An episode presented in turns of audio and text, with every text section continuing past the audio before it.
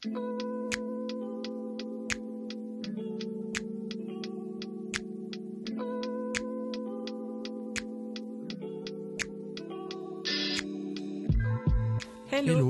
Nous, c'est Sandrine et Ludovic, fondateurs de l'application Moonly, une appli pour découvrir ou redécouvrir son cycle et sa fertilité.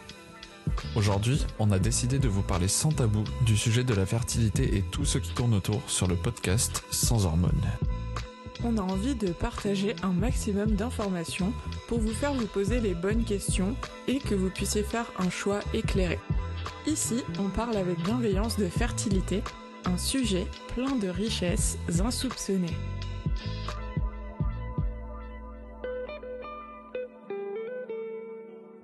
Bienvenue dans ce nouvel épisode. Aujourd'hui, on accueille Morgane, euh, qui est plus connue sous le pseudo Ingrédient de bonheur sur Instagram. Elle a souffert de vaginisme pendant plusieurs années et a réussi à s'en sortir. Euh, Aujourd'hui, on va en découvrir un peu plus sur ce trouble et son parcours pour faire connaître le vaginisme et que tout le monde puisse en parler plus facilement autour de soi.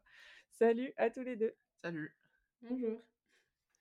Euh, dans chaque épisode, à chaque fois, on commence avec nos deux questions euh, surprises pour en savoir plus un peu sur nos invités. Et donc, euh, notre première question, c'est où en es-tu dans ta vie actuellement? Dans ma vie intime, du coup ou... Comme tu veux, c'est tu décides. Ok. bah, en tout cas, professionnellement, bah, je travaille dans le vaginisme. Donc, Ok. c'est franchement, j'ai, j'ai fait de ma problématique, on va dire, une, une passion, un travail. Enfin, voilà. Donc, j'adore ce que je fais. Et dans ma vie intime, enfin, avec mon copain, du coup, on est en train de préparer notre mariage. Et, et voilà. Donc, euh, c'est plutôt sympa et des beaux projets, quoi. Mais félicitations du coup. Ouais, félici- félicitations, même si je sais pas on peut si on peut féliciter Bah, avant le mariage. mais- Bon, pour le, pour euh, déjà pour la décision, c'est déjà bien. Pour les fiançailles, félicitations Ouais, pour les c'est fiançailles. ça pour les fiançailles. Merci.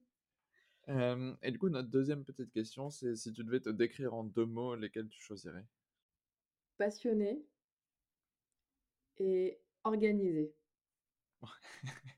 Ah ouais, parce que c'est clairement, je pense que j'ai été embauchée euh, pour le vaginisme, mais la- pour euh, ma qualité d'organisation. Donc, euh, je peux vraiment le dire, je suis très organisée, même dans ma vie personnelle. Donc, je pense que c'est vraiment le mot qui me définit.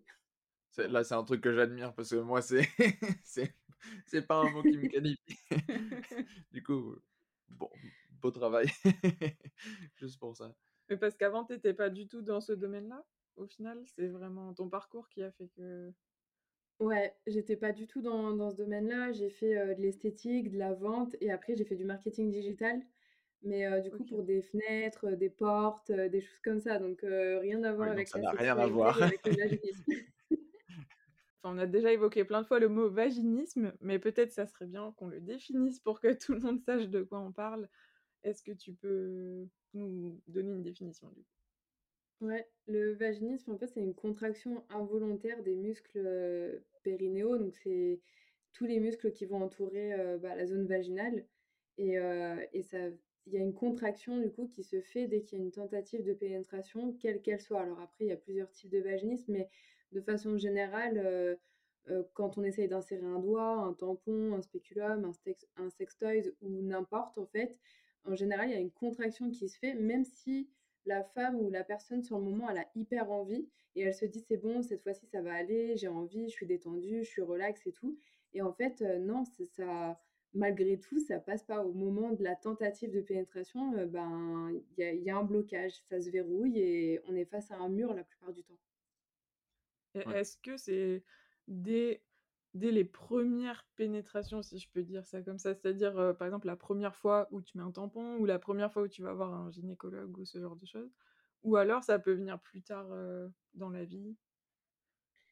Ça dépend des vaginismes. Il va y avoir le vaginisme primaire qui va être euh, là depuis toujours. Donc, effectivement, les premières fois, donc, que ça soit un tampon, un, un sextoy, un, un doigt ou même après un spéculum, même si en général, si la personne n'a pas eu de pénétration, le spéculum euh, n'est pas. euh, je crois même que c'est interdit. Enfin, je sais pas, euh, je suis pas sûre, mais en tout cas, le gynécologue n'a pas à insérer quoi que ce soit si la personne n'a pas eu de pénétration au préalable.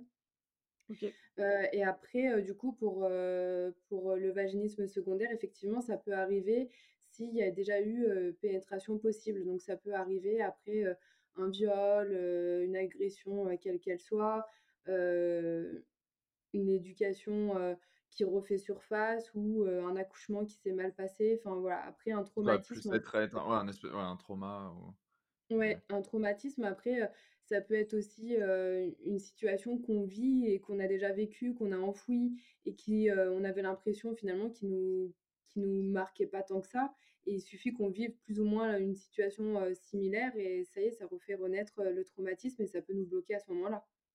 OK. OK, ouais. Il y a quoi comme cause? Est-ce que c'est uniquement psychologique? Ou peut y avoir aussi des trucs un peu physiques, qui peuvent, jouer? Ben, en général, c'est plutôt psychologique, même si, on suppose que, par exemple, bah, à la base, une agression, sexuelle, ça va être, physique.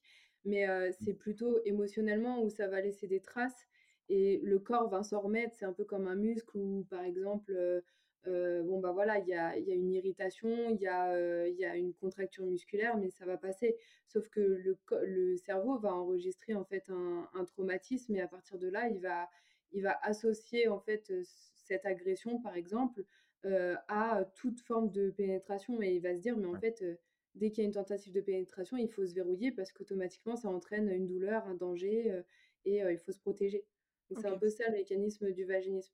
Mais par contre, les douleurs que les femmes ressentent, enfin les personnes ressentent, elles sont elles sont réelles parce qu'en fait, on est tellement contracté, le le cerveau a tellement envoyé un message fort musculaire, qu'on n'arrive pas à qu'on n'arrive pas à à décontracter que s'il y a une tentative, la la la douleur est réelle, ça fait vraiment très, très mal. C'est pas, comme certains médecins peuvent dire, dans la tête, ça va passer ou c'est pas parce que c'est pas la bonne personne, ça a rien à voir. C'est juste vraiment la douleur, elle est là parce que, heu, il y a un blocage à la base. ouais. OK. Et est-ce que, tu peux avoir, par exemple T'as pas ce blocage, enfin, t'as pas cette contraction qui se fait quand c'est toi qui fais quelque chose sur ton corps, mais par contre, ça arrive quand il y a une personne tierce ou ou c'est Oui. forcément un peu dans toutes les situations? Non, après, il y a le vaginisme, partiel et le vaginisme global. Donc le vaginisme global, c'est quand il y a rien qui passe, jamais. Et le vaginisme partiel, c'est quand effectivement, par exemple, heu, on va chez le gynécologue, ça passe plus ou moins bien et on va, heu, après, heu, dans un rapport intime où là, ça passe, absolument pas. Et d'ailleurs, le vaginisme partiel ou global, quel qu'il soit, il peut être associé au vaginisme primaire ou secondaire, peu importe. En fait, les 2 peuvent fonctionner. On peut avoir un vaginisme secondaire et un vaginisme partiel ou un vaginisme primaire et un vaginisme, partiel. Enfin, on peut faire des associations, quoi. Ouais. C'est ça l'avantage, c'est qu'il y a plein de combinaisons. oui, enfin, je sais pas si c'est un L'avantage, c'est avantage, mais c'est c'est ironique, hein, mais c'est super bien! Bah, ça peut avoir un avantage, hein, parce que, moi, par exemple, ça m'a permis de découvrir, d'autres aspects de ma sexualité et je pense ouais, que sans le vaginisme, j'aurais peut-être pas eu cette, cet éveil sexuel et cette, curiosité. ouais, bah, Donc, c'est on peut pense faut faut arriver à à si possible, à en tirer des éléments positifs, des de des trucs un peu merdiques qui nous arrivent dans la vie. Si on peut en tirer quelque chose de positif, autant Bah, c'est ça. Enfin, ouais. moi, je le vois aujourd'hui, je le vois comme quelque chose de positif parce que j'en ai fait mon travail. C'est Ouais, un domaine dans lequel je m'épanouis parce que je trouve ça vraiment chouette de pouvoir aider à mon tour d'autres personnes qui souffrent du vaginisme. Et puis même nous, ça nous conforte dans l'idée que finalement, on n'est pas toutes seules et ce qu'on a vécu, bah, ça sert à quelque chose et c'est pas, comme ça, laissé en plan en se disant: «Bon, bah, on a vécu quelque chose d'horrible et maintenant on le laisse sur le côté» et ça m'a permis de voir les choses vraiment autrement. Ça a développé, heu Heu, bah, ouais, ma curiosité sur la sexualité dans son ensemble, ça m'a permis, vraiment de de voir qu'il y avait plein de possibilités, mais à tout point de vue, émotionnellement, sexuellement parlant. Ça m'a permis aussi de découvrir, je pense, que ce que c'était réellement le plaisir et qu'on n'était pas obligé de s'arrêter à la pénétration et je pense que si j'avais pas eu ce souci-là, peut-être que j'aurais pas eu cette curiosité, d'aller chercher au-delà. Mais c'est en plus, c'est un sujet, je pense tabou et difficile enfin, ça doit être difficile d'en parler dans le sens où il y a un peu un côté probable enfin, alors là, c'est je je sais pas, mais mais un peu une honte ou une gêne dans le sens où tu es entre guillemets «pas capable» et c'est je si je devais le Mmh, comparer peut-être à genre, tout ce qui est problème d'érection ou pour les pour les mecs où ça va être enfin, tu pas envie d'en parler quoi, parce que c'est un peu genre c'est tu ça. es bloqué et puis pareil, ça doit être un peu difficile pour le partenaire, Bah, alors Ça après des le problèmes dans la sexualité un peu? ça dépend du partenaire, heu, qu'on a. Moi, je sais que, il y a un de mes ex-compagnons qui m'a qui m'a jetée à cause de ça, même s'il me l'a pas dit, de suite. Par la suite, on a eu l'occasion, d'en reparler et et il m'a avoué effectivement que c'était, ben, à cause, du vaginisme. Après, mon compagnon, actuel, il a attendu 5 ans, que je mette un mot dessus, que je trouve une bonne personne, que je guérisse pour pouvoir avoir, une, heu, une pénétration vaginale. Après, c'est ce que je disais, ça éveille aussi la curiosité pour soi, mais pour, heu, pour, heu, le partenaire et pour son ensemble et si si on est sur la même longueur d'onde et qu'on évolue ensemble, en soi, oui, il y a toujours de la frustration, de la compréhension à un moment donné, mais on peut compenser autrement, on peut faire autrement. Nous, je pense qu'on s'est jamais autant éclatés qu'au tout début qu'on était ensemble, sexuellement parlant, parce que c'est la découverte, c'est plein de choses comme ça et on osait, tester plein de trucs et tout ça. Bon, maintenant, on s'est trouvés, donc forcément, c'est plus le la même démarche, mais mais vraiment, enfin et pourtant la pénétration, elle était pas possible. Donc on Mmh. faisait tout ce qu'il y avait autour de la pénétration vaginale et et vraiment on a passé, des nuits blanches à à s'amuser, comme pas possible. Donc c'est comme quoi c'est pas incompatible et pas Ah c'est pareil, il impossible. y a plein de possibilités. C'est pareil, il y a plein de possibilités et puis, c'est surtout enfin, ça joue pas du tout sur la libido. Alors oui, ça joue psychologiquement sur, la frustration, la tristesse, un peu, de la colère, de l'incompréhension et tout ça, mais si à un moment donné vous êtes bien et que, et que vous avez envie, ça va pas, venir ternir, votre libido, au contraire. Enfin moi je sais que, ça a jamais joué là-dessus. Alors c'est cyclique chez les femmes, hein, donc il y a toujours des moments où on a plus envie et des moments où on a moins envie. Ouais. Mais heu, les moments où j'avais hyper envie, heu, bah, voilà, enfin, je le faisais comprendre comme toute personne normale, on s'amusait et et j'arrivais, heu, totalement à prendre du plaisir, heu, normalement, donc ça ça joue pas, du tout là-dessus. Ouais. Bah, surtout que, pour le coup, les femmes, elles ont une chance, c'est que le grand organe du plaisir, c'est le clitoris et le clitoris, il est situé Il est accessible. non, non, mais c'est pas tellement ça, c'est qu'il est tellement gros que, du coup, tu peux y avoir accès par plein d'endroits Mmh. différents, en fait. Ouais. Que ce soit C'est par l'extérieur, par l'intérieur du vagin, et ouais, en fait, c'est la sur la zone pubienne, il y a plein d'endroits où tu peux y avoir accès. Mais c'est vrai que c'est un peu dommage de de se dire qu'il faut en passer par là pour aller explorer Mmh. plus, sa sexualité, alors qu'en fait, presque tout le monde de devrait, faire, cette expérience-là de de pousser un peu plus et de creuser le sujet c'est de finalement le le le le rapport, avec pénétration entre guillemets «classique», c'est un peu le le raccourci au final, beaucoup de monde, beh, va faire ça et pas trop explorer ce qu'il y a autour, beh, parce que ça fonctionne et que je dirais pas que c'est parce que ça enfin, entre fonctionne. guillemets «ça fonctionne». C'est plus, parce que la vision de la société Aussi, est vraiment fixée là-dessus et que si tu regardes dans les films, quand ils ont un rapport, c'est pénétration, bam, c'est fini. Et on associe on aussi la pénétration, je pense, à à la reproduction, oui, forcément et c'est pour ça qu'on on attache autant d'importance parce que si la pénétration ne fonctionne pas, comment voulez-vous vous oui. reproduire? Sauf qu'aujourd'hui, on est dans une société où on ne fait pas l'amour que pour, heu, se reproduire. ah c'est même même, pour, en heu majorité pas pour se reproduire. voilà.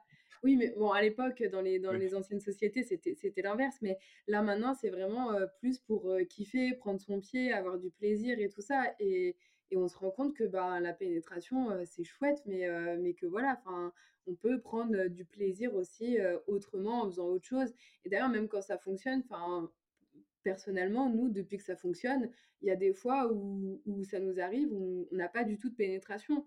On va on va s'amuser avec ce qu'on appelle les préliminaires, c'est pas très joli, mais ça s'appelle comme ça.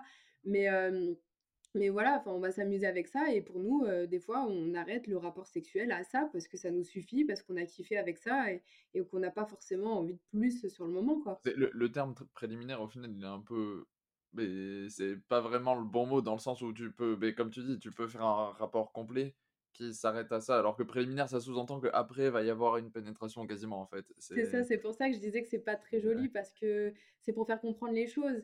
Mais, heu, mais c'est vrai qu'on peut avoir, enfin, on peut avoir un rapport sexuel complet, heu, avec, heu, des orgasmes, beaucoup de plaisir, beaucoup de désir et tout ça, sans forcément, aller jusqu'à la pénétration. Enfin, nous, elle est pas automatique, c'est comme les les antibiotiques, c'est automatique, quoi. On va faire un nouveau slogan. La pas automatique.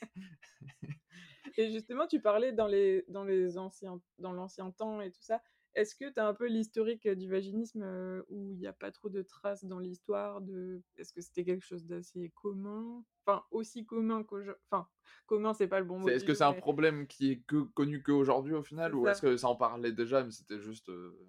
Ah non, ça en parlait pas du tout, du tout, du tout. C'est, ça commence tout juste à en parler, à être un sujet qui émerge là maintenant. Et encore, on en parle, malgré qu'on en parle un peu plus, j'ai l'impression, parce que par exemple, rien que moi, j'ai fait pas mal d'interviews diverses et variées pour en témoigner. Donc moi, j'ai l'impression qu'on en parle beaucoup, mais pourtant, quand je parle avec mon entourage, ils savent toujours pas ce que c'est. Mais c'était encore pire à l'époque. Moi, quand je cherchais des informations sur ça il y a maintenant dix ans, euh, même un peu plus parce que j'ai commencé à en souffrir euh, bah, il y a presque 15 ans, ça me rajeunit pas tout ça. Euh, ben, au final, on trouvait pas, on trouvait pas d'informations. Enfin, sur Internet, déjà, c'était le début d'Internet, alors trouver ce genre d'informations sur Internet, non. Par contre, l'accès à YouPorn, ouais, ça, je me souviens qu'on trouvait facilement. Mais par contre, de l'information, non, il n'y avait pas.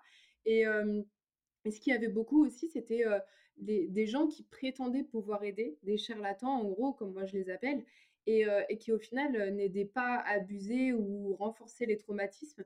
Donc ça, on trouvait pas mal, mais après, avoir des informations, non. Moi, j'ai trouvé une brève définition à l'époque, donc j'ai commencé à me dire peut-être que, mais mais mais il n'y avait pas plus que ça d'informations, il n'y avait pas de compte Instagram. D'ailleurs, j'étais le premier compte Instagram. Bah, D'ailleurs, à l'époque, Instagram n'existait pas. Mais t'as créé, as créé un compte Instagram avant Instagram? voilà. Mais après, par exemple, j'étais le premier compte Instagram à en parler, alors que moi-même, j'étais en processus de guérison. J'étais pas du tout guérie à l'époque. et puis, ouais, non, on n'en parlait pas. Et puis même moi. T'as commencé à en parler il y a, y a combien d'années? Je sais pas. je hein. pense un tout petit peu avant le confinement. Je pense que ça a commencé un petit peu avant quand même, 2018, je pense que ça a commencé à émerger vraiment. Je pense que c'est quand Instagram a commencé à faire un vrai boom dans, dans la société actuelle et que 2017, 2018, euh, euh, il y a commencé à avoir de forts influenceurs, des choses comme ça. Alors moi, je suis pas du tout à ce niveau-là, mais euh, du coup, l'envie de se servir de, des réseaux sociaux pour avoir un autre message, il est arrivé aussi à peu près à ce moment-là. Et je pense que oui, c'est ça, parce que moi, j'ai développé mon blog à peu près à cette époque et donc du coup mon compte Instagram dans la foulée. Et j'ai rencontré euh, bah, ma coach thérapeute qui m'a permis de guérir, qui est même Badiane, juste après en 2019. Donc, euh, ouais, euh, je, je, pensais que c'était pas aussi récent dans le sens où moi, bon, en tant que mec, forcément, avant, j'en avais pas entendu parler, quoi. Mais du coup, c'est depuis qu'on s'est lancé sur Moonly, en soi, depuis à peu près le début, c'est j'avais entendu le terme et tout, j'en avais entendu parler. Du coup, pour moi, c'était quand même un truc dont on parlait plus. Ben, moi, j'ai découvert ça en même temps que Moonly. Ok, ben, non, mais du coup, pour moi, c'était un truc qui avait pluisieurs, plusieurs années, 5, 10, 15 ans. je... Oui, je pense pas que Non, non, non. D'ailleurs, moi, à l'époque. Que, enfin, que toi, t'en parles et du coup, t'as l'air d'être une des pionnières. Donc, mais d'ailleurs, à l'époque, moi, quand j'allais voir les gynécologues pour essayer, parce que j'avais, j'avais trouvé plus ou moins le mot sur Internet et du coup, je savais plus ou moins que c'était ça que j'avais.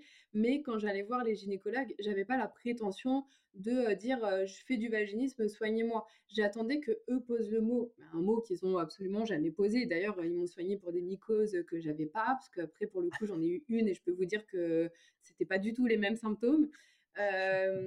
et puis, Sinon, ils m'ont mis sous antidépresseurs, ils m'ont mis ils m'ont proposé un anesthésiant pour anesthésier. Alors c'est super, hein, ça anesthésie. Bon, ça anesthésie aussi au passage le partenaire, donc rien de glamour. Ah ouais. ouais, et puis il faut le mettre 15 minutes avant histoire que ça que ça fasse effet. En plus, à la fin, moi je ressentais des brûlures parce que je réagissais au produit. Enfin bref, oh c'est pas glamour du tout, du tout. Et sinon, c'est des antidépresseurs. Et j'ai même entendu par la suite, alors pas moi personnellement, mais j'ai entendu des témoignages de femmes qui disaient qu'il y a des gynécologues qui leur ont dit Mais changer de partenaire, je pense que c'est votre partenaire le problème, ça doit pas être votre, votre copain et pas le bon, quoi. Et je trouve que c'est un peu. c'est carrément abusé, même, parce que. parce que le problème, en général, c'est la relation déjà au début qu'on a avec soi en général, c'est soit on ne se connaît pas, soit on a assimilé des croyances limitantes, soit il y a des blessures du passé qu'on a, comme par exemple le harcèlement scolaire qui a suscité de l'humiliation. Et du coup, on se dit que si on va se dévoiler dans notre intimité, il peut y avoir encore de l'humiliation. Donc du coup, ben, on ne le fait pas, on se bloque. Enfin, il peut y avoir plein, plein de choses, des agressions sexuelles, etc. Mais en aucun cas, si la relation elle est safe et que le partenaire il est bien, euh, je vois pas pourquoi euh, le partenaire serait, serait, serait la cause, quoi. Puis dire oui, c'est pas le bon, c'est un peu facile. Comme quand on vous met sous antidépresseur, bah super, bah, dans ce cas-là, je me prends une cuite, on fait l'amour, c'est génial, je m'en souviens pas, mais au moins j'ai pas eu mal, quoi. Enfin, c'est pas la solution non plus, quoi. En fait, quand, enfin, tu vois, quand tu parlais, je me disais, mais t'imagines tous les traumatismes qu'il devait y avoir dans l'ancien temps, enfin, je sais pas, même au Moyen Âge et tout, avec les mariages forcés et tout ça. Donc c'est pour mmh. ça que je me dis, y a, ça devait vraiment exister déjà à l'époque, mais c'est juste qu'il n'y a aucune trace nulle part de, de ça, quoi. Bah, bah je pense, genre aujourd'hui, tu dois voir plein de témoignages de femmes qui arrivent et qui disent oui, moi aussi, et qui au final, bah, on se rend compte que c'est un problème, euh, que c'est un gros problème. Quoi. Bah, ce qui est, ce qui est drôle, enfin c'est pas drôle, mais c'est l'expression, c'est que euh, aujourd'hui on a des, des, jeunes filles, je sais pas, qui ont 18-20 ans, qui viennent nous voir, et en fait quand on creuse un peu avec elles, elles nous disent bah en fait euh, ma mère aussi, elle en a souffert. Alors c'était peut-être pas autant, elle s'est peut-être un peu déconstruite. Après il y a aussi les années, les années à l'époque qui étaient un peu plus libre. Par exemple je vois la génération de ma mère où c'était un peu plus baba cool un peu plus tranquille ils s'habillaient un peu plus sexy ils n'avaient pas forcément de problème dans la rue ils fumaient des joints c'était presque normal alors que nous c'est vachement hyper contrôlé. On est dans une société où, où tu dois rentrer dans, vachement dans des cases tu dois faire vachement attention à tout. Par exemple, même maintenant, je ne je pourrais pas me balader en mini-jupe dans certains endroits de la France à certaines heures, pas parce que, parce que j'ai peur de me faire agresser et que clairement, bah, moi, je le ferai pas. Après, voilà, chacune, on est libre de, de s'habiller comme on veut, mais moi, j'aurais Tu devrais pouvoir, mais il y a toujours. Tu... Le truc, c'est que tu sais qu'au final, il y a quand même un risque avec. Enfin, c'est bah, un comportement qui devrait ne pas présenter de risque, mais qui en présente un, malheureusement. Quoi. C'est ça le problème. Et, et du coup, enfin, on est dans une société où du coup, on contrôle tout. Et, et, et je me dis, bah, en fait, c'est pas possible non plus de. Enfin, quand on réfléchit et qu'on fait du vaginisme, on se dit, mais c'est pas possible non plus de pas contrôler finalement sa sexualité. Tu vois, on est dans une société d'hyper-contrôle. Donc, forcément, alors qu'à l'époque de nos parents, et je pense que c'est ça aussi la différence où les parents, ils disaient, oui, bah regarde, moi aussi, enfin moi en tout cas, j'ai le souvenir de ma mère qui me disait, oui, bah la première fois ça fait un peu mal, mais t'inquiète, après ça va. Mais parce que je pense qu'en fait, ils avaient tellement l'esprit pour tout dédramatiser. Alors que nous, c'est l'inverse. Nous, on va tout, un peu tout dramatiser, un peu tout, parce que c'est comme si on avait pris conscience et puis on a, on a vachement aussi accès à l'information qu'on n'avait pas accès au temps de nos parents. Donc forcément, bah, les, je pense qu'ils en faisaient moins une montagne pour certaines choses, alors que nous, bah, on prend conscience, on met des mots dessus, on, on prend conscience que finalement certaines choses, bah, bah, c'est normal, alors que euh, eux, ils l'avaient euh, dédramatisé au contraire, quoi. Et, mais après, oui, je pense que de toute manière, avec les viols, les incestes qu'il y avait, de toute manière, je pense que la femme, elle n'avait pas, pas vraiment le choix à l'époque. Hein. donc, de toute manière, à part serrer les dents, elle ne pouvait pas faire grand-chose. Hein il y avait un peu une normalisation de oui d'un truc qui du viol conjugal déjà entre autres. même si ça existe toujours aujourd'hui mais pour le coup là c'était vraiment normalisé oui c'est aujourd'hui on essaie de le dénormaliser mais mais ouais c'est est-ce qu'il y a des stats sur qui existent déjà ou pas sur genre combien de personnes font du vaginisme ou pas encore du tout Il y a quasiment pas d'études qui a été menée. Les, les, principales études qui ont été menées, c'est des sages-femmes qui sont étudiantes et qui euh, interroge euh, localement, on va dire, euh, donc plutôt régionalement, les, médecins autour, les patientes, etc. Donc on arrive à avoir quelques chiffres. On mesure ça à hauteur de, on dit qu'une femme, enfin c'est 1 à 3% de la population. donc c'est pas énorme, mais vu le nombre de personnes qui viennent nous parler tous les jours, rien que sur le Instagram de Mme Badiane, du coup la personne pour qui je travaille et qui a été ma coach thérapeute, mais le nombre de personnes qui viennent travailler enfin, qui viennent envoyer un message sur le compte Instagram, tu te dis, mais en fait, euh, je pense pas qu'on soit que 1 à 3% euh, de la population. Je pense qu'on est, on est beaucoup plus. C'est juste que ça n'a pas été euh, quantifié, ça n'a pas été nommé. Et puis après, peut-être aussi qu'il y a des personnes qui, entre-temps, ont guéri et donc, du coup, n'ont plus le besoin d'aller se faire soigner ou d'aller en parler ou quoi que ce soit. Donc, voilà. Puis, il y a, y a, je pense qu'à l'époque de nos mamans, c'est pareil, il y en avait, mais comme elles ne savaient pas, déjà moi j'ai eu du mal, alors que j'ai que 29 ans, j'ai eu du mal à trouver de l'information sur le sujet. Alors ma mère qui a 30 ans de plus que moi, je me dis, mais en fait, tu, déjà il n'y avait pas Internet. Je pense que les médecins, ils ne savaient pas non plus ce que c'était, parce que moi, le nombre de fois, ils me regardaient avec des yeux en mode, qu'est-ce qu'elle est en train de me raconter celle-là? Donc je me dis, si ma mère avait sorti ça à son gynéco, à mon avis, il lui aurait dit, oulala. Ça aurait été oui, et? Même encore aujourd'hui, hein, ça se démocratise un peu, les médecins sont un peu plus au courant, mais pas tous malheureusement. Donc avoir des chiffres, des données chiffrées, alors que les gens ont encore du mal à, savoir ce qu'elles ont, ce qu'ils ont, c'est quasiment impossible. C'est pas comme. En plus, le vaginisme, pour le coup, c'est pas comme par exemple une maladie comme un cancer où tu vas voir un médecin, le médecin il te passe un scan par exemple et il va te dire ah bah oui là tu as une tumeur. Bah, là ça se voit. C'est pas, pas un diagnostic binaire quoi. Bah, c'est ça, parce que le vaginisme, c'est quelque chose qui qui se voit pas physiquement. Alors, le gynécologue, il peut le voir parce que, ben, peut-être que la patiente, du coup, elle va avoir des, des contractions réflexes, elle va avoir des spasmes, du coup, elle va pousser le gynécologue ou elle va faire comprendre que c'est pas possible. Donc là, à ce, moment-là, on se rend compte que oui, c'est du vaginisme.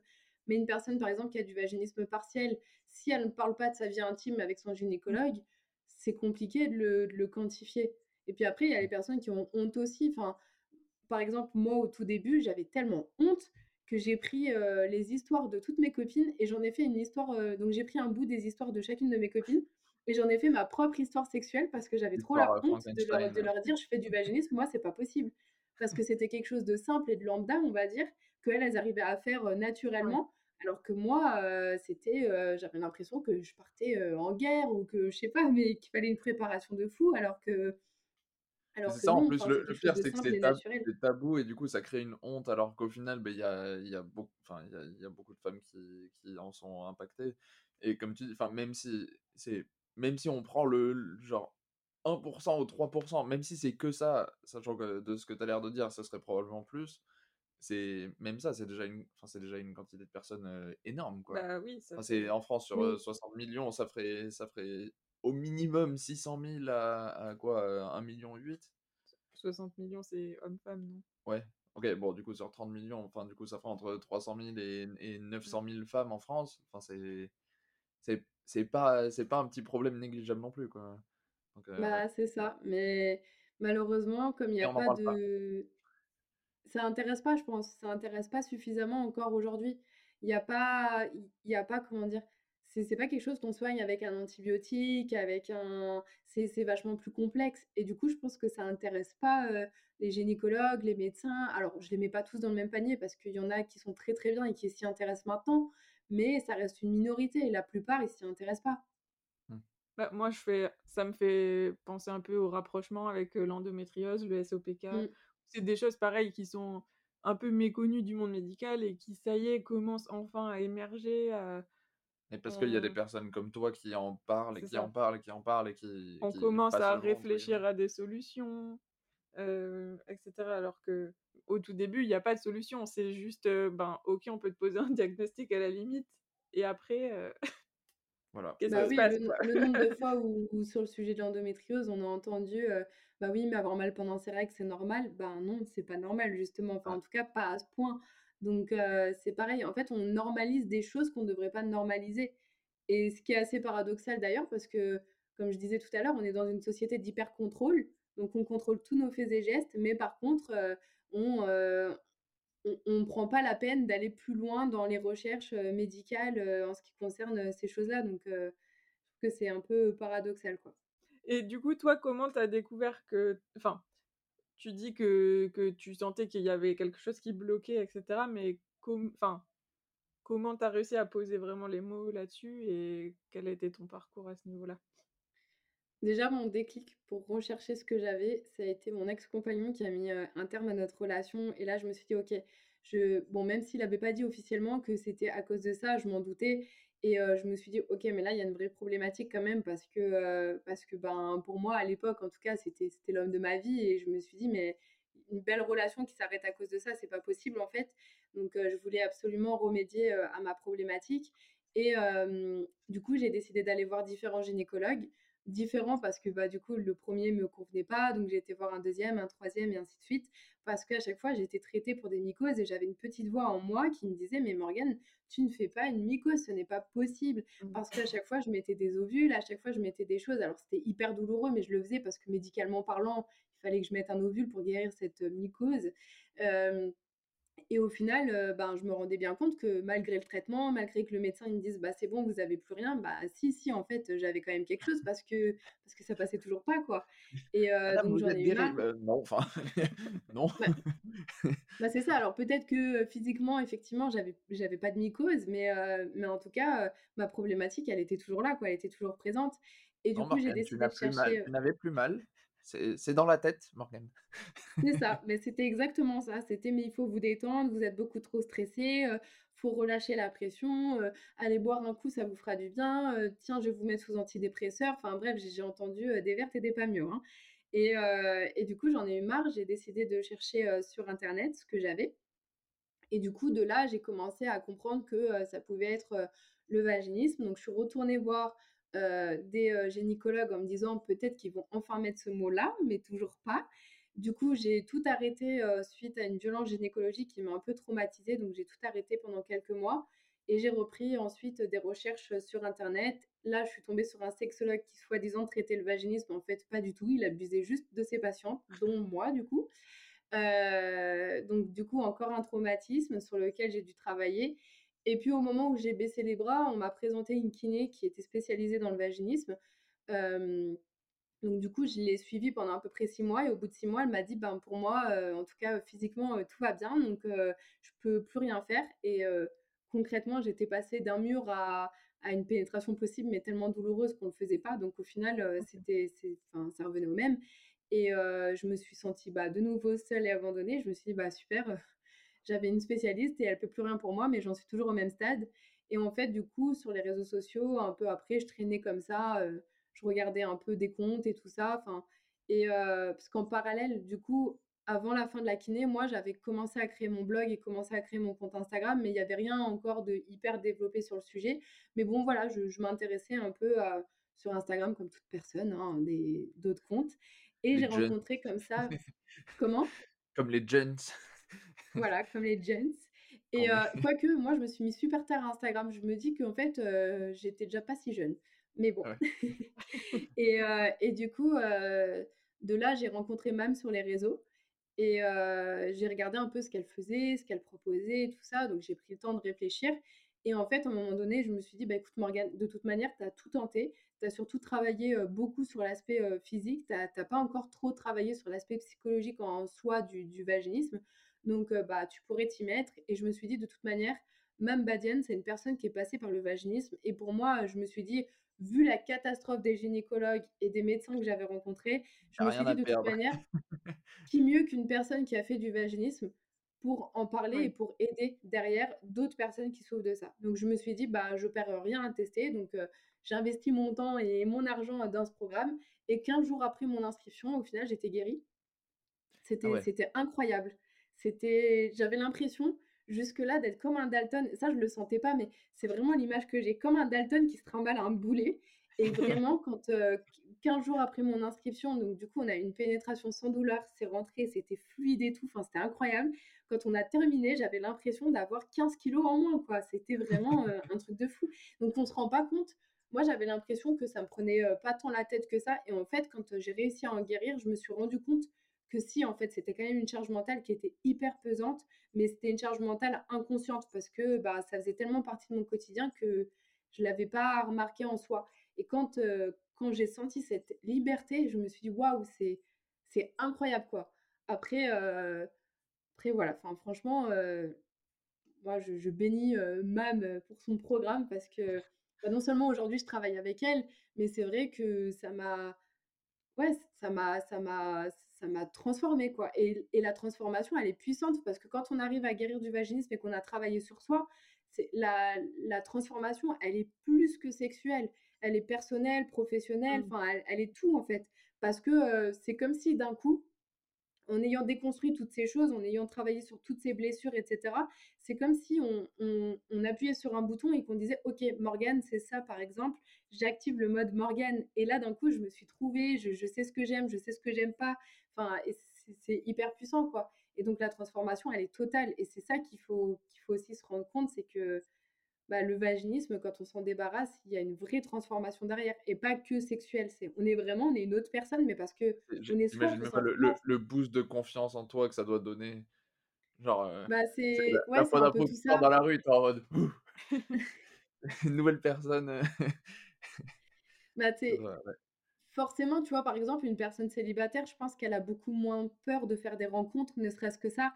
Parce qu'une personne Ouais. célibataire qui va faire des rencontres alors qu'elle a du vaginisme, il faut qu'elle explique, au Mmh. bout de quelques rendez-vous, par exemple, qu'elle fait du vaginisme. Il faut voir si la personne en face est prête à l'accompagner sur ce chemin de vaginisme et tout ça, donc c'est pas évident. Alors que quand tu es guéri du vaginisme et que tu sais qu'il y a plus de problème, bah, ouais, tu y vas, tu es de confiant liberté, parce que tu quoi. as pas besoin de d'expliquer, heu, tout ce processus et tu sais que la personne, si elle s'en va, c'est que, bah, il y a pas ce feeling, quoi. C'est il y a pas ce blocage entre les 2, quoi. Ouais. Et tu avais quel âge, quand tu as réussi à poser un mot sur le vaginisme? J'avais 25 ans, Ouais, donc c'est récent pour moi, hein.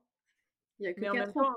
ça veut dire que tu te l'es quand même traîné, pas mal d'a enfin, là, tu avais juste réussi à poser un mot et après tu as mis encore combien de temps jusqu'à en guérir? Après, j'ai pas mis longtemps parce que, j'ai enchaîné, assez vite. Enfin, je pense que j'ai mis un mot véritablement dessus, j'avais entre 23 et 25 ans, mais quand j'ai pris conscience de ce que c'était que le vaginisme, c'est quand j'ai vraiment commencé à travailler avec la kiné et là, j'avais 25 ans.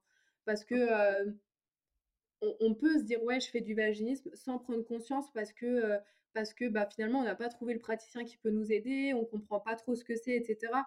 Quand moi, j'ai commencé à travailler avec la kiné et après que j'ai renforcé ça avec, MAM, je me suis dit: «OK, mais en fait, heu, le vaginisme, c'est vraiment ça, ça, ça», enfin, dans mon cas, puis je l'ai je l'ai je l'ai approprié à mon histoire, personnelle et du coup, j'ai vraiment compris ce que c'était à l'âge de 25 ans et j'ai guéri, dans l'année de mes 25 à 26 ans.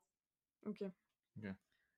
Bon, c'est c'est tardif quand même, quoi. Tu te dis, Oui, tu dis, c'est un paquet d'années de ta vie sexuelle à te à te en beh, comme tu dis, à te traîner ce boulet Ouais. qui qui au final, C'est si tu ça. avais pu trouver la bonne personne rapidement et mettre le mot dessus plus rapidement, au final, ça aurait été des des années, Et peut-être qu'à l'adolescence, si on avait tous entendu parler de ce que c'était, tu du coup, ça le processus aurait été beaucoup plus rapide, quoi. Ouais. Bah, c'est ça. Moi, quand aujourd'hui sur Instagram, par exemple, j'ai j'ai des jeunes filles de 17 ans qui viennent me parler et qui me disent: «J'ai 17 ans, je souffre de ça». Je me dis: «Mais bon, c'est c'est pas génial qu'elles souffrent de ça», mais je me dis: «C'est génial, quoi, parce que mon compte Instagram, il sert à quelque chose, Oui, mon tu travail sert à quelque chose». J'ai elle a 17 ans, elle nous trouve, donc potentiellement, elle trouve ce qu'elle a et elle trouve une solution. Donc c'est ça qui qui rend la chose, merveilleuse et vraiment genre, j'ai des étoiles quand je vois des messages comme ça parce que je me dis: «OK, je fais pas ça pour rien». J'évite à une personne de 17 ans de passer par le chemin, d'errance médicale par lequel moi je suis passée. Oui. Oui. Ouais, clairement. C'est compliqué quand même. Et justement, ces personnes-là, hem, enfin, que ce soit des personnes qui souffrent de ça ou qui se posent des questions, qu'est est-ce que tu as des conseils à leur, que tu pourrais leur donner? Ouais, déjà travailler, l'aspect, physique en même temps que l'aspect, psychologique. C'est enfin, à mon sens, c'est une erreur de se dire, «On va travailler sur l'aspect, physique ou psychologique» en en oubliant l'autre aspect. Parce que, pour moi, les 2 fonctionnent ensemble. C'est-à-dire que vous allez travailler sur les blocages psychologiques, ça c'est sûr et certain, mais si vous faites pas comprendre à votre cerveau qu'il peut déverrouiller les portes de votre vagin et que, en gros la pénétration n'est pas n'est pas assimilée forcément à un danger, Mmh et mh. ben ben, en fait, même si vous bloquez vous levez des blocages, il va continuer de verrouiller automatiquement les portes à ce niveau-là parce qu'il aura pas assimilé que le blocage que vous avez enlevé, c'est potentiellement lié à ça, quoi. Donc il faut, et puis il y a aussi quelque chose dont on se rend pas compte, mais c'est que la femme qui qui qui est vaginique, enfin qui fait du vaginisme, elle a souvent son périnée hypertonique parce que, parce que du coup elle est en contraction presque constante. Donc il faut apprendre à à, mmh, à se relaxer, apprendre à détendre son périnée et ça, ça s'apprend pas, heu, juste en travaillant l'aspect, heu, psychologique. Et du coup, oui, ça, c'est à la heu fois physique et c'est un peu comme comme dans le sport où il y a un aspect psychologique et un aspect physique et si tu as l'un sans l'autre, ça va hein, être si s'il y compliqué, a pas le mental, le physique suivra pas et inversement. Là, Ouais. c'est la même chose. C'est et d'ailleurs, c'est drôle que tu parles du sport parce que, moi, quand, je suis en coaching, par exemple, je dis toujours aux filles, «Oui, bah, c'est comme, par exemple, quand vous allez faire une course, vous allez pas, ne pas vous échauffer. Là, vous risquez le Ouais. claquage». Bah, en gros, la la phase d'excitation, heu, sert un peu, heu, à ça, à éviter le claquage du de ce muscle-là, quoi. Bon, c'est un peu schématisé et sorti de son contexte, mais mais c'est rigolo parce que oui, on on il y a toujours un rapport avec le sport, mais parce qu'il faut pas oublier que toute la zone périnéale, c'est une zone, heu, le périnée est un muscle, donc forcément à partir de là, voilà, mais effectivement, oui. Travailler l'aspect pluridisciplinaire, franchement, vous gagnerez du temps. moi, j'ai perdu six mois de ma vie en, en faisant que six mois de kiné. Donc, je pense que j'aurais rencontré MAM avant et elle m'aurait fait, parce que dans le programme de MAM, par exemple, on travaille sur l'aspect pluridisciplinaire. Donc, j'aurais gagné du temps si j'avais rencontré MAM avant. Après, c'est pas grave, je l'ai rencontré après et j'ai guéri quand même. Mais du coup, j'ai perdu six mois de ma vie. Alors que si j'avais su qu'il fallait faire les deux en même temps, bah, ça aurait été, je pense, beaucoup plus rapide. Ok. Mais c'est vu qu'on est dans les comparaisons, moi c'est j'ai une, comparaison qui est marrante. C'est un entre guillemets petit problème, je pense de, de mec qui est un peu comparable. C'est pas tout à fait la même chose, hein, mais c'est moi c'est j'ai un souci que j'avais avant, qui a disparu et qui est revenu depuis depuis quelques mois. C'est quand je veux aller uriner et que c'est genre des urinoirs. S'il y a quelqu'un je peux pas, ça bloque. Donc bon, c'est pas pareil, hein, c'est pas un traumatisme et tout, mais je pense typiquement des mecs, ça peut être une comparaison où il y en, enfin, je, je, pense que beaucoup de mecs, ça leur est peut-être déjà arrivé, genre où t'es là, tu veux uriner, et il y a quelqu'un d'autre qui est derrière ou qui se lave les mains ou truc comme ça, et moi, c'est blocage total, je peux pas, la personne elle sort de la pièce, c'est bon. Ça...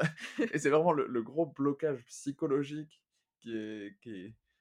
et enfin c'est je pense un peu pour les personnes qui comprennent pas, ça peut peut-être aider à, leur faire comprendre, dans le sens où c'est pas. T'es es en mode tu veux. Genre, moi, je suis, devant mon urinoir, je suis, je suis là la caquette à l'air, j'ai envie, d'uriner, je suis pas là pour juste pour attendre, quoi. C'est vraiment, c'est hyper frustrant. Mais, mais, du coup, en plus, le vaginisme, du coup, bah, c'est dans le. Enfin, en tout cas, quand c'est dans le contexte du couple, au final, c'est frustrant pour les deux, et ouais, c'est hyper compliqué, quoi c'est compliqué. C'est ça. Après, ça dépend du partenaire. Tu as le partenaire qui ne le montrera pas et tu as le partenaire qui va clairement exposer sa frustration et sa colère. Et je trouve que même si évidemment il faut communiquer, il faut euh, ça aussi c'est un conseil qu'on peut donner, euh, surtout pour les personnes qui sont en couple, c'est évidemment qu'il faut communiquer, mais il y a un temps pour tout. Et je pense que pour l'homme par exemple, s'il est frustré, en colère, etc., il peut en faire part après, mais sur le mmh. moment soyez pas excessif avec votre femme parce que votre femme, elle le vit déjà suffisamment mal de, de pas, parce que c'est compliqué hein, pour une femme de se dire que je peux pas donner ce que je pourrais, enfin, ce que, que n'importe qui pourrait lui donner. Moi, j'étais hyper jalouse et hyper possessive à cause de ça parce que je me disais, mais à tout moment, il peut aller voir ailleurs et à tout moment, il va se rendre compte que c'est génial ailleurs, quoi. Et, et j'avais hyper peur qu'il s'en aille à cause de ça. Et donc, je pense que si en plus l'homme euh, ramène sa frustration et sa colère au moment où la femme se rend compte que encore une fois c'est pas possible, c'est pas la bonne solution non plus. Alors après on peut en communiquer, on peut en parler euh, après ou à table ou je sais pas un autre moment en tout cas, mais pas pas sur le moment même parce que je pense que ça va renforcer de la distance euh, dans le couple et surtout bah, encore cette frustration et cette colère quoi. Oui, ça va renforcer le clou. En fait, pour faire toujours un, un comparatif, enfin c'est pas vraiment un comparatif, mais c'est si on met le truc en sens inverse avec les pannes d'érection, qui est un problème, je pense, un peu plus fréquent dans la population, pour le coup, c'est exact, enfin, ça s'applique totalement aussi. C'est t'as pas envie que ça parte en live et en clash. T'as pas envie que la fille elle fasse. Eh ben alors, putain, c'est chiant, hein, franchement. et d'avoir plein de réflexions à ce moment-là. Donc ça se, enfin, en fait, dans les deux sens. T'es déjà dans un mal psychologique assez poussé. C'est ça. Après, tu vois, des fois, les, les mecs, ils montrent pas forcément euh, sur le moment, tu vois, ils vont pas forcément dire euh, oh c'est nul ou quoi, mais ils font des actions qui nous montrent quand même. Euh, par exemple, ils se lèvent un peu vénère du lit et puis ils vont, ils sortent de la pièce. Alors ils te laissent là toute seule, alors que normalement, bah quand tu fais l'amour, après, tu as envie d'être réconforté, enfin ou un câlin ou un moment, tu vois, de continuer ça encore plus, je pense, quand ça fonctionne pas. Et il y a des hommes qui, ouais, qui partent de la pièce et qui laissent la personne pleurer toute seule. Ou il y a, y a des hommes qui vont, euh, qui vont souffler, qui vont dire, bah, encore une fois, ça fonctionne pas, puis ils s'en vont sur cette phrase. Enfin, c'est juste horrible parce que ça fait culpabiliser encore plus. Mais ça renforce le trauma au final. C'est ça. Donc, on mettra, comme d'habitude, toutes les ressources et tout ça, tous les liens en, en dessous de l'épisode. Est-ce que tu as d'autres ressources euh, que tu pourrais recommander à part ça? Euh, bah, y a le enfin, elle a créé un blog qui est hyper bien fait sur le vaginisme et ça, c'est une ressource, gratuite, hein, tout le monde peut aller voir. Ça s'appelle jeguérisduvaginisme.com et donc il y a plein d'infos sur le vaginisme. Il y a y a des explications sur ce que c'est concrètement, comment est-ce qu'on peut s'en sortir. il y a aussi des informations sur, mince, sur, bah, sur comment le vivre en couple, comment le vivre célibataire. Enfin voilà, il y a il y a vraiment plein de trucs comme ça Il y a aussi sur YouTube, parce que pareil, elle alimente la chaîne YouTube.